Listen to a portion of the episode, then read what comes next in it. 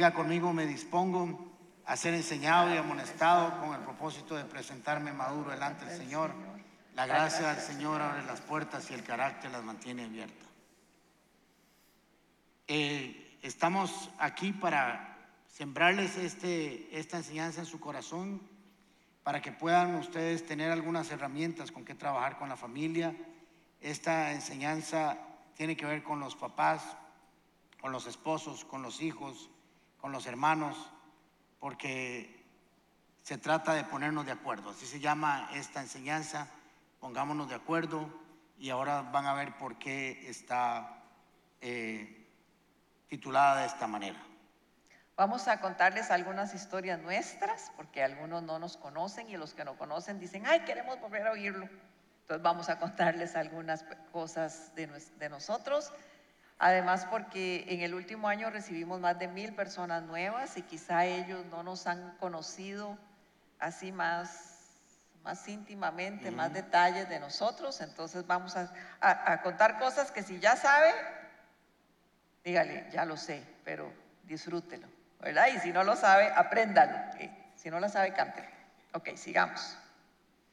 Este, las familias siempre anhelan eh, estar juntas, siempre anhelan caminar juntos, ¿verdad? Y hoy vamos a, a trabajar en ese tema. Vamos a ir primero que todo a Lucas capítulo 11, versículo 17, y dice así, Él sabía lo que ellos estaban pensando y les dijo, todo reino dividido contra sí mismo será destruido, y toda familia dividida entre sí misma se acabará. En otra versión dice, se derrumbará. ¿Cuál es el contexto de este versículo? ¿Por qué Jesús le dice esto a la gente que lo estaba oyendo? Resulta que acababa de sanar a un, a un mudo y recuperó la vista. Y, la voz. Ah, sí, si no hubiera habido un milagro, ¿verdad? un mudo que recuperó la vista. bueno, en combo venía la sanidad. Se le quitó la miopía, eh, ya arreglando la Biblia. Qué vergüenza. Este, que recuperó la voz, el habla, y lo había hecho reprendiendo el demonio, porque tenía un demonio que lo había hecho mudo. No todos los mudos tienen un demonio, por si acaso. Ese de Lucas 11. Ese era un caso. Para que no tengan una teología extraña. Jesús, la gente que estaba alrededor dijo, este lo hizo por Belcebú, esto lo hizo por el enemigo, el mismo diablo reprendiendo el mismo diablo, ¿verdad? Y Jesús dijo, eh, conociendo los pensamientos de ellos, sabiendo lo que ellos estaban pensando, porque no lo dijeron, Jesús les da este versículo. Eh, sabiendo lo que estaban pensando, dijo, todo reino dividido contra sí mismo se acabará y toda familia dividida contra sí misma no permanecerá. ¿Verdad? Entonces, vemos cómo Jesús, a través de los pensamientos de ellos, que eran pensamientos absurdos, pensamientos absurdos, y ese es el punto número uno, pensamientos absurdos les da una verdad absoluta. Ellos pensaban algo ilógico y Jesús les tira esa verdad que dice que si están divididos no van a poder sobrevivir. Queremos siempre, es una verdad que no funciona únicamente en el ámbito espiritual, Jesús lo dice para la familia, en el ámbito natural también divididos no podemos hacer nada. Una iglesia dividida no va a prosperar. Una familia dividida no va a prosperar. Una empresa dividida no va a prosperar. una persona dividida. Una persona dividida contra sí mismo no va a prosperar. Es una verdad en el ámbito espiritual y es una verdad en el ámbito natural. Así que si usted tiene empresas o departamentos donde usted trabaja, eh, y están divididos, probablemente habrá grandes problemas, usted tiene que trabajar ahí. Pero hoy estamos enfocados en la familia.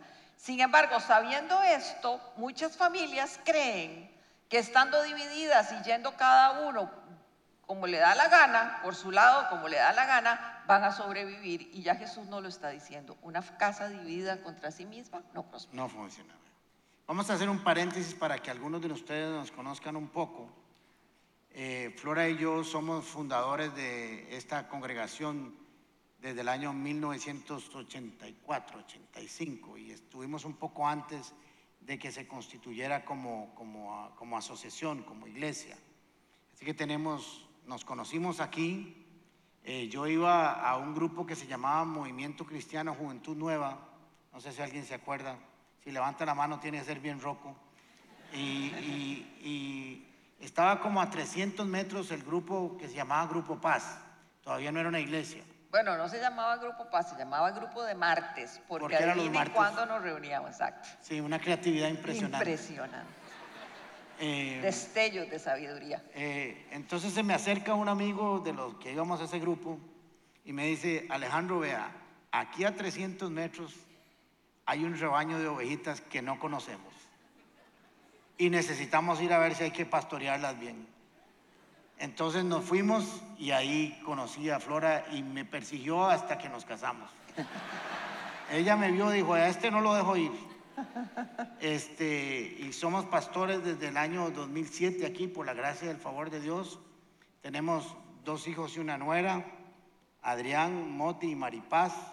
Estábamos pidiendo un nieto, pues nos llegó un perro. Yo creo que creyó, Dios creyó que estaba orando Noé y me mandó un animal pues, de compañía. ¿Qué se Pero llama? Se llama Oreo y es un perrito muy porque bonito. es negrito y blanco. Este, yo llegué a, esa, a ese grupo y ese grupo hacía una fiesta para, para niños de escasos recursos y ese año eran un montón, eran como 500 o 400 y no había lugar donde hacerlo, entonces se hizo una sabana.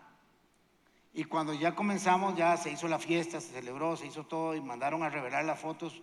Por si acaso, muchachos, antes había que revelarlas, eh, no eran instantáneas.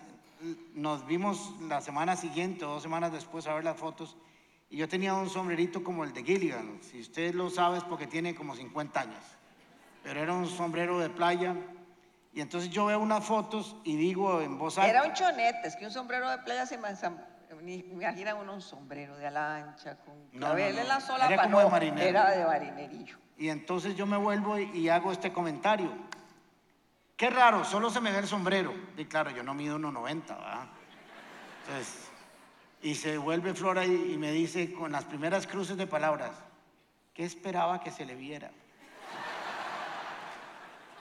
Y yo dije, esta vieja me las va a pagar, se va a casar conmigo. Y, a- y así, y así nos, nos Y conocimos. luchó, y luchó, y luchó, y luchó, Y la pulsé. hasta que se vengó. Y le doy gracias a Dios todos los días por esa venganza. Si fueran calidad. así, todas las venganzas serían maravillosas.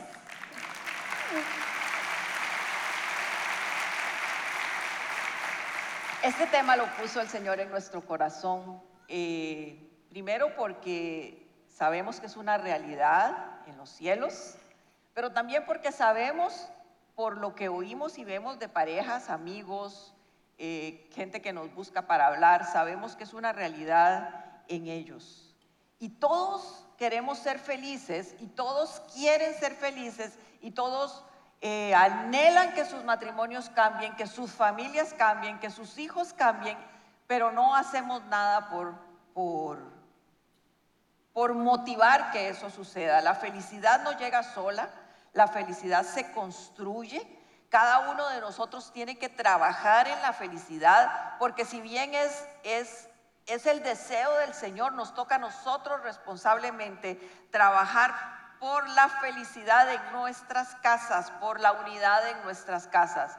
Muchas veces creemos que por casarnos con personas cristianos todo va a ser color de rosa, nos va a ir bien, todo va a caminar perfecto, pero... Exacto. Equivocado. Respuesta equivocada. No va a ser así. Los cristianos nos equivocamos, nos eh, los cristianos fallamos, los cristianos decepcionamos, nos- los cristianos, cristianos tenemos una serie de problemas que en el matrimonio van a salir a la luz.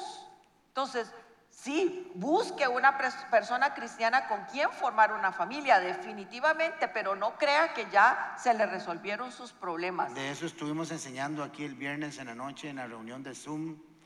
Eh, éramos como 300 personas. 300 personas. Si no vino, venga la próxima vez, porque esas reuniones de matrimonios están muy buenas. Sigo yo. Sigues tú. Bueno, muy bien. Y entonces es importante lo que Jesús está diciendo. Cuando tenemos una falsa creencia, eso se los he enseñado varias veces, su vida de fe, su relación con los demás, su relación con Dios, también está equivocada, también es falsa. Por eso hay que tener las correctas creencias según las escrituras. Pero Jesús trae una revelación a los que estaban oyendo y a nosotros ahora que estamos leyendo las escrituras. Jesús les dice, todo reino, eso que ustedes están pensando está equivocado. Porque todo reino, ¿cuántos reinos? Todos. No importa dónde usted lo ubique, todo reino dividido contra sí mismo será destruido o se acabará.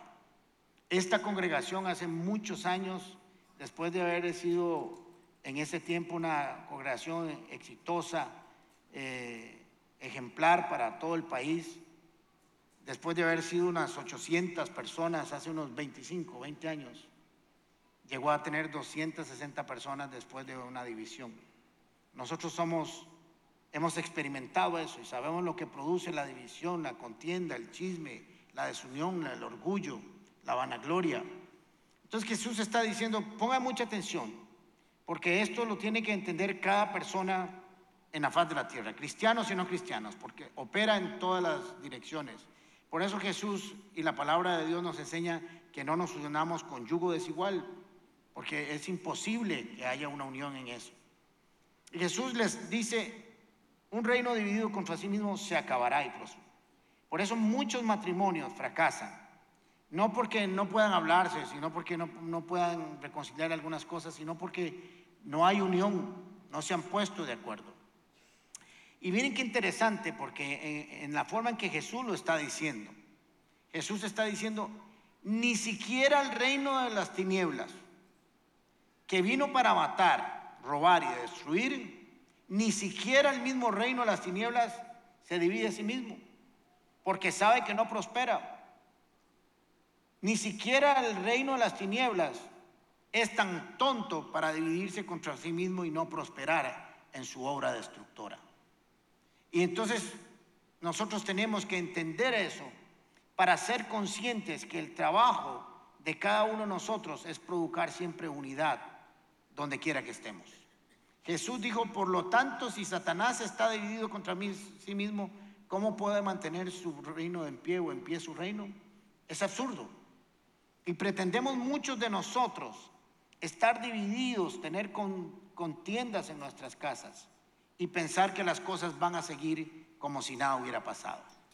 Ya todos conocemos un dicho popular que dice, divide y, divide y, todos no lo sabemos. Pero es interesante que no todos reaccionamos de una manera proactiva para no causar división. Jesús constantemente habló de la unidad. Constantemente, desde el principio de los tiempos, en el Génesis dijo, dejará el hombre a su padre y a su madre y se unirá a su mujer y serán una sola carne. Dejará, se unirán, ¿verdad? Entonces Jesús desde siempre ha estado interesado en la unidad y les voy a leer un pasaje que es un pasaje sumamente revelador y sumamente fuerte porque nos pone una responsabilidad muy grande y ese pasaje está en Juan 17 del 20 al 23. Esa es la oración que Jesús hace antes de morir eh, en esa última noche Jesús ora por sí mismo, ora por sus doce discípulos que estaban ahí y ora por los que íbamos a creer. Y vamos a leer la parte donde ora por nosotros y dice así, no ruego solo por estos, por los doce, ruego también por los que han de creer en mí por el mensaje de ellos, para que todos sean uno Padre, así como tú estás en mí y yo en ti, permite que ellos también estén en nosotros para que el mundo crea que tú me has enviado. Yo les he dado la gloria que me diste para que sean uno otra vez, así como nosotros somos uno. Yo en ellos y tú en mí. Permite que alcancen la perfección de la unidad y así el mundo reconozca que tú me enviaste y que los has amado a ellos, más a ellos tal como me has amado a mí. Vean la clase de oración que hace Jesús y la responsabilidad que pone en nosotros. dice, oro para que sean uno, pero no uno como usted y yo pensamos que es uno, sino uno como Él y el Padre son uno. Es una unidad perfecta, perfecta, calza cada una de las piezas perfectamente. Y si el Señor lo dijo, es porque se puede.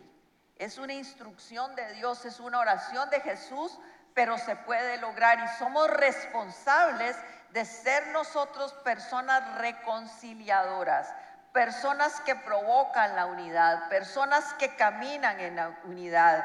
Dice, para que sean uno como tu Padre y yo somos uno. Y eso cala mi corazón fuertemente, porque esa unidad usted y yo la podemos tener, usted y su cónyuge la puede tener, usted y sus hijos deberían de tenerla. Ok, y la razón principal eh, de, de esa oración de Jesús, repito, es la unidad.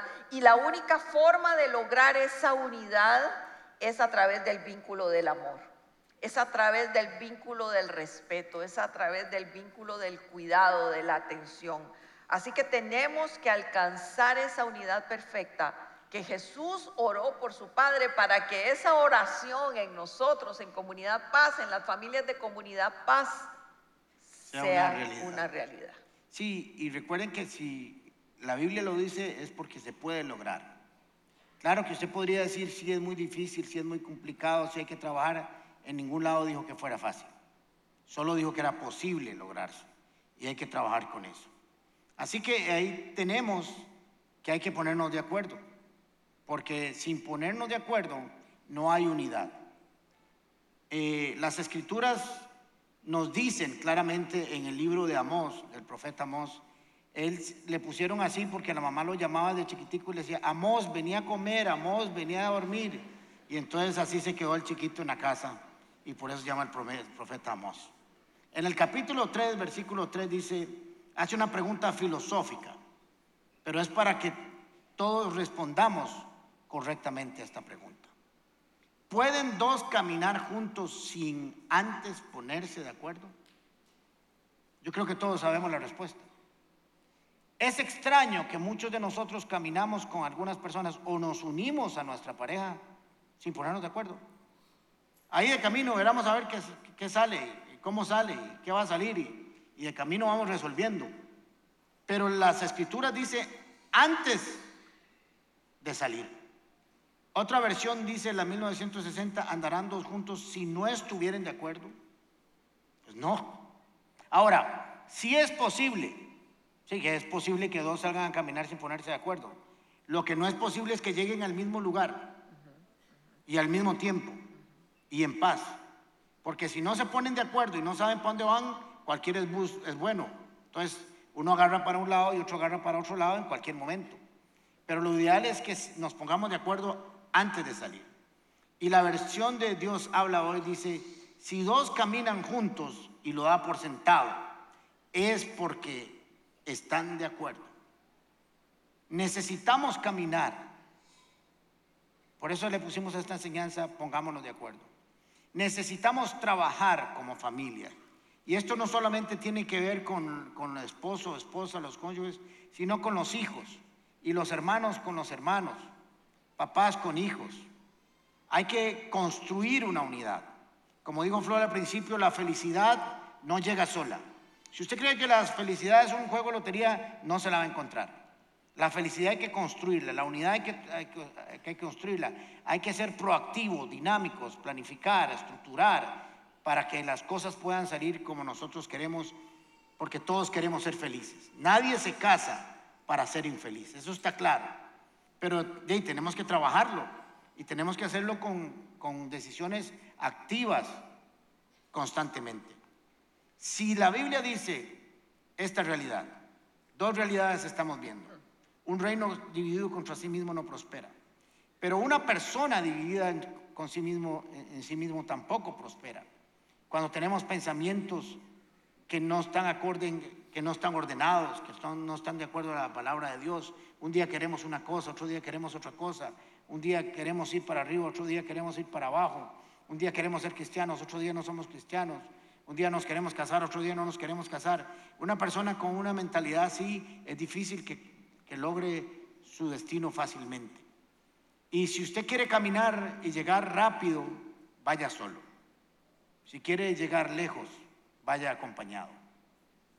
Y esto es lo que nosotros queremos eh, ponerles en el corazón de ustedes hoy. Siempre que emprendemos un paseo o un viaje tenemos que ponernos de acuerdo, ¿verdad? ¿Dónde vamos a ir para ver qué ropa llevamos? Las mujeres siempre esa es la pregunta. ¿Dónde vamos para ver qué llevo? Pero sobre todo para ver qué me tengo que comprar. Siempre nos falta algo. Siempre. Muy raro eso. Sí, muy raro, pero siempre hace falta, ¿verdad, chicas? Eh, amén. En espiritual, amén. okay.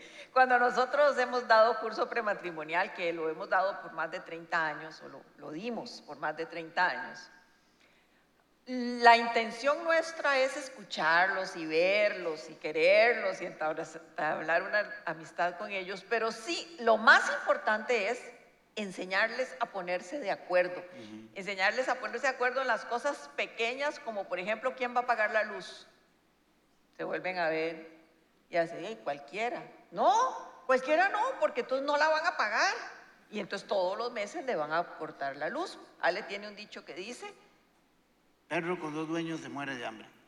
Si no se ponen de acuerdo, la luz se la van a cortar siempre. Cosas como quién va a cocinar, quién va a ir al súper, quién va a lavar los trastes. Si quieren tener hijos, si no quieren tener si quieren Tener hijos si quieren tener perro, gato, chancho. Exacto si quieren vivir cerca de la suegra o no. O lejos. En la mayoría de los casos él quiere vivir lejos y ella, yo cerquita de mi mamá.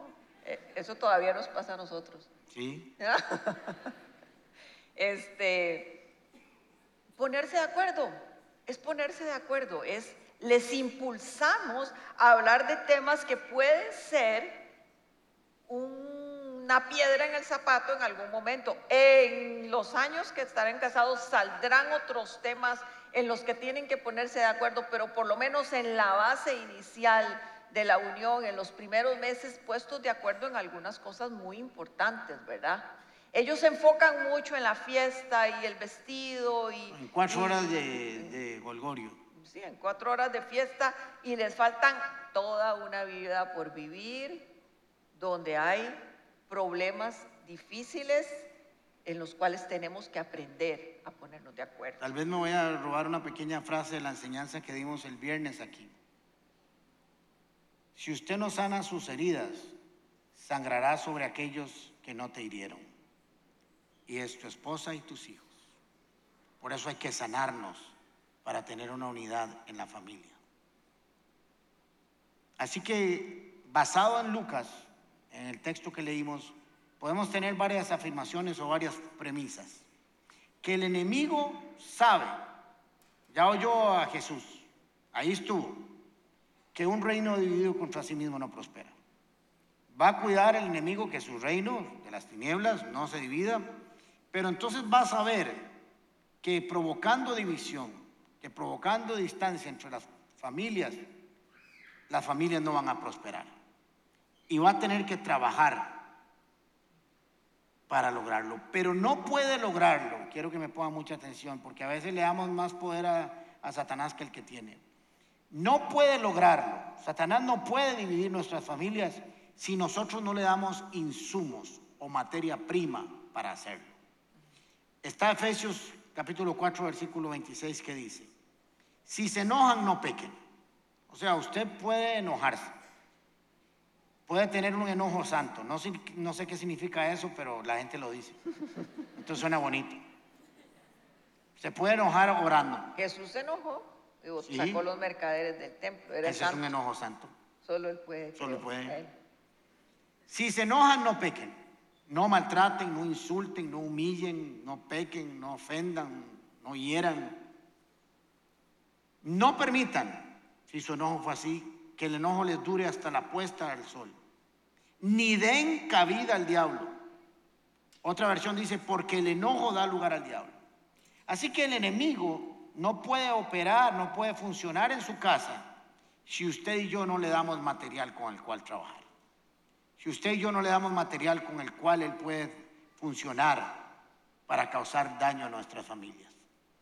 El enemigo está ahí observando, está viendo la conducta de la pareja, la conducta de la familia, y Él se va a aprovechar de lo que nosotros le proporcionemos, de la información que le demos para dividirnos, porque ese es su trabajo. La segunda premisa o afirmación es que Él lo sabe, pero nosotros también lo sabemos. Ya sabemos lo que produce la división, ya sabemos lo que produce la contienda. Entonces nosotros deberíamos ser lo suficientemente inteligentes, astutos o sabios para que todas nuestras acciones, para que todas nuestras eh, conductas vayan dirigidas a provocar unidad, no a provocar división. ¿Qué estoy haciendo? ¿Qué estoy hablando? ¿Cuáles son conductas que yo tengo? ¿Cuáles son palabras que yo digo?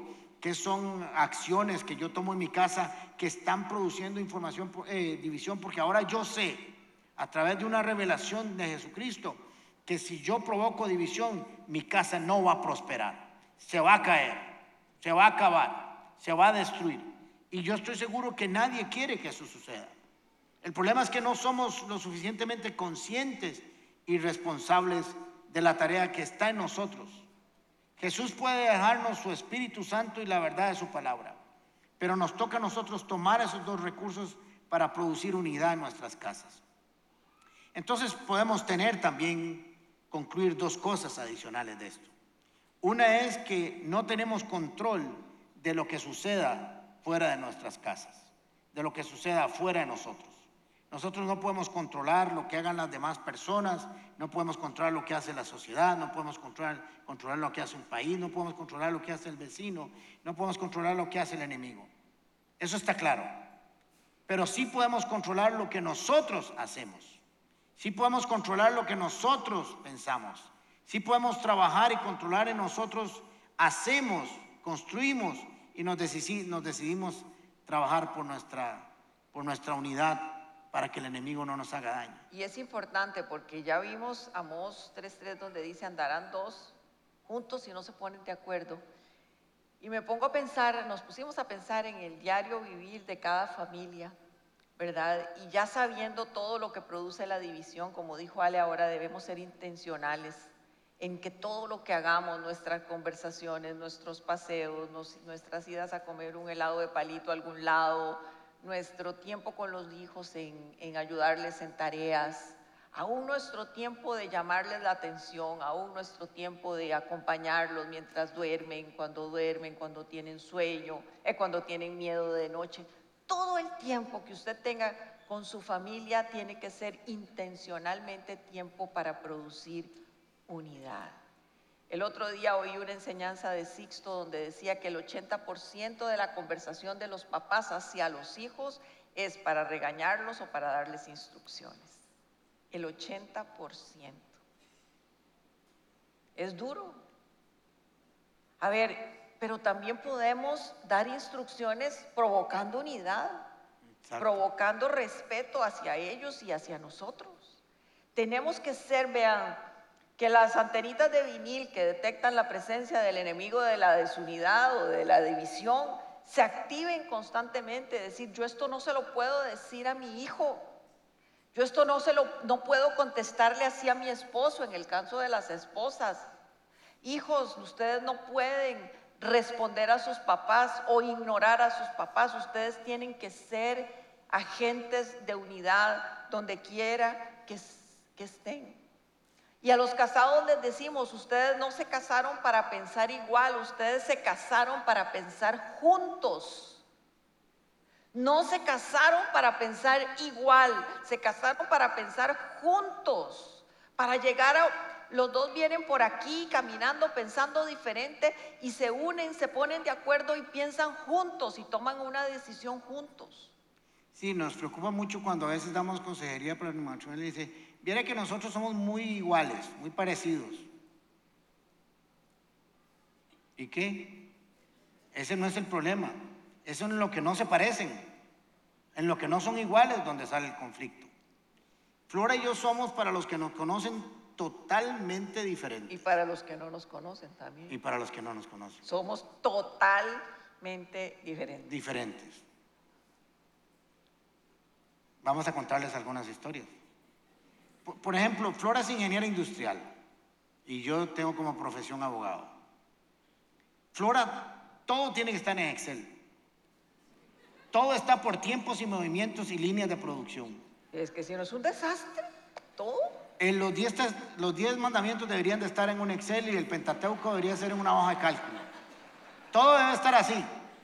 Y yo soy un poco más libre, más freestyle. ¿Verdad? ¡Wow! Qué palabrilla, ¿vio? ¡Esa! ¡Qué calidad! Y somos diferentes y, y- y nos logramos poner de acuerdo.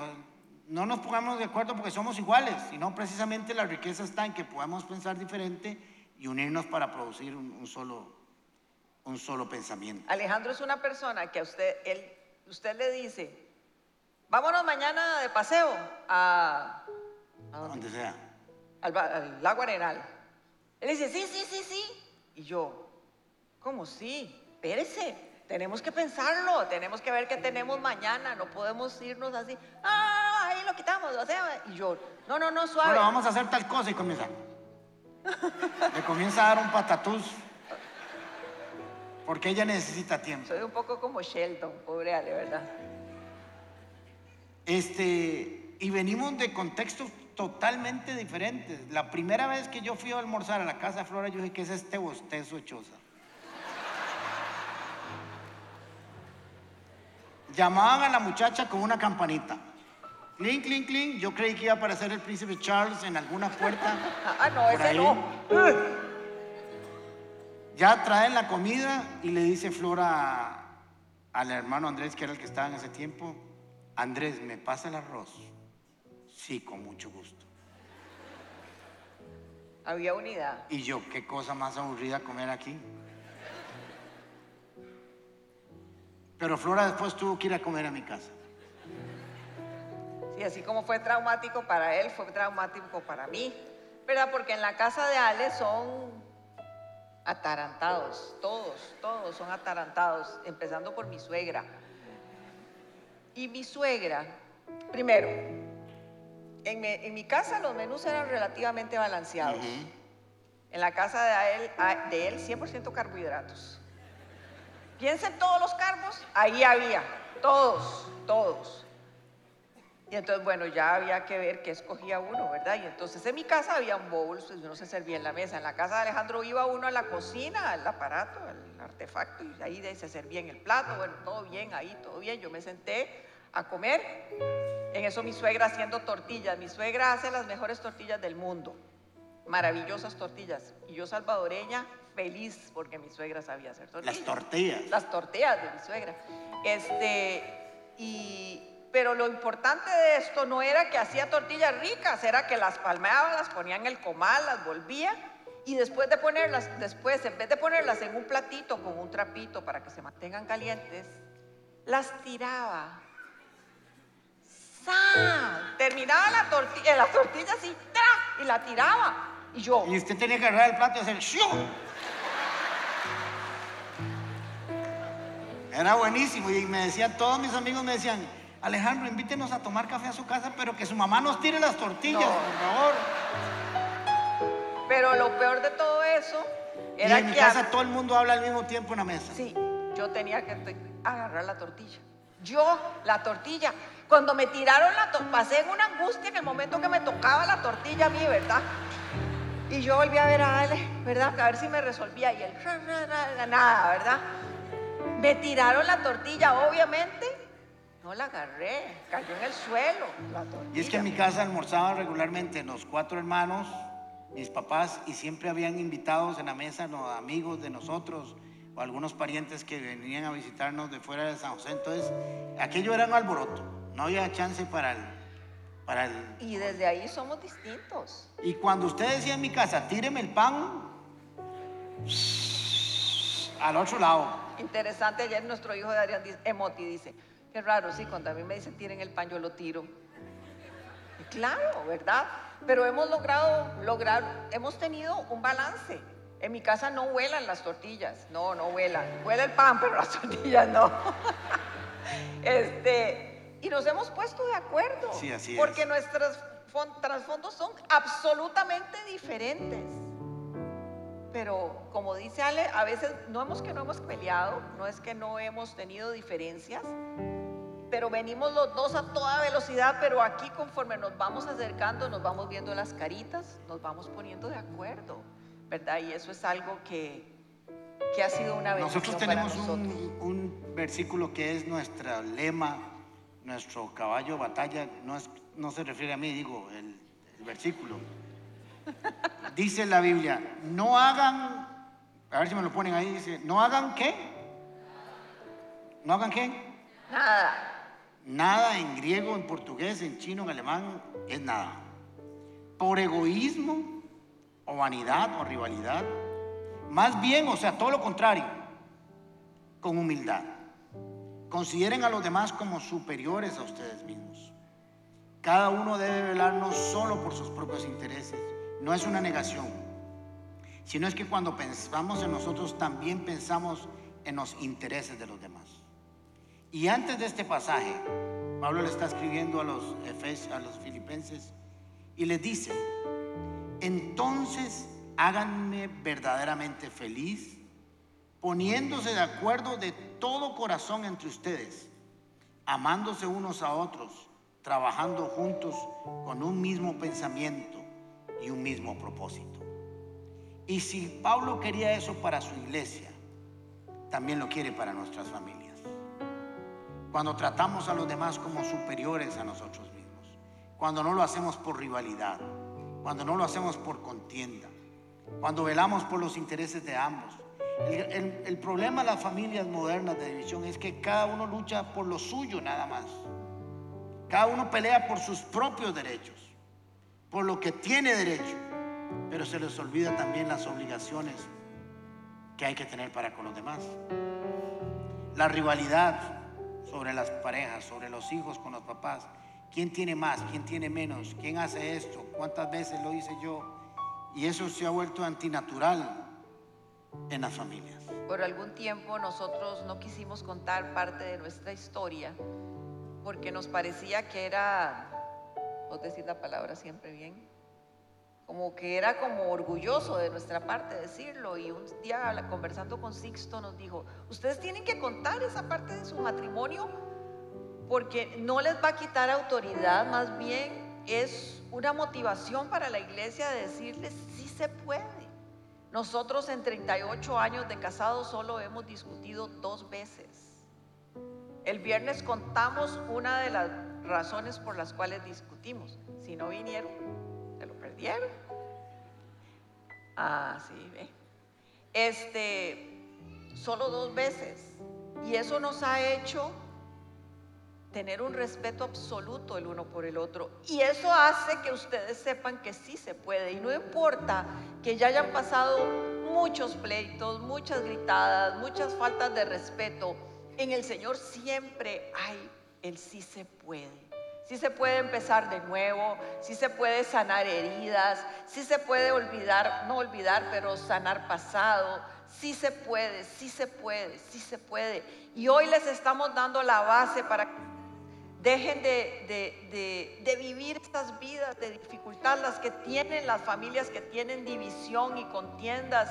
Dejen de vivir así para que se paren hoy sobre esta enseñanza, levanten sus ojos a los, al cielo y le digan, Señor, si ellos pudieron, nosotros vamos a poder. Y muchas veces nos ocultamos con este dicho.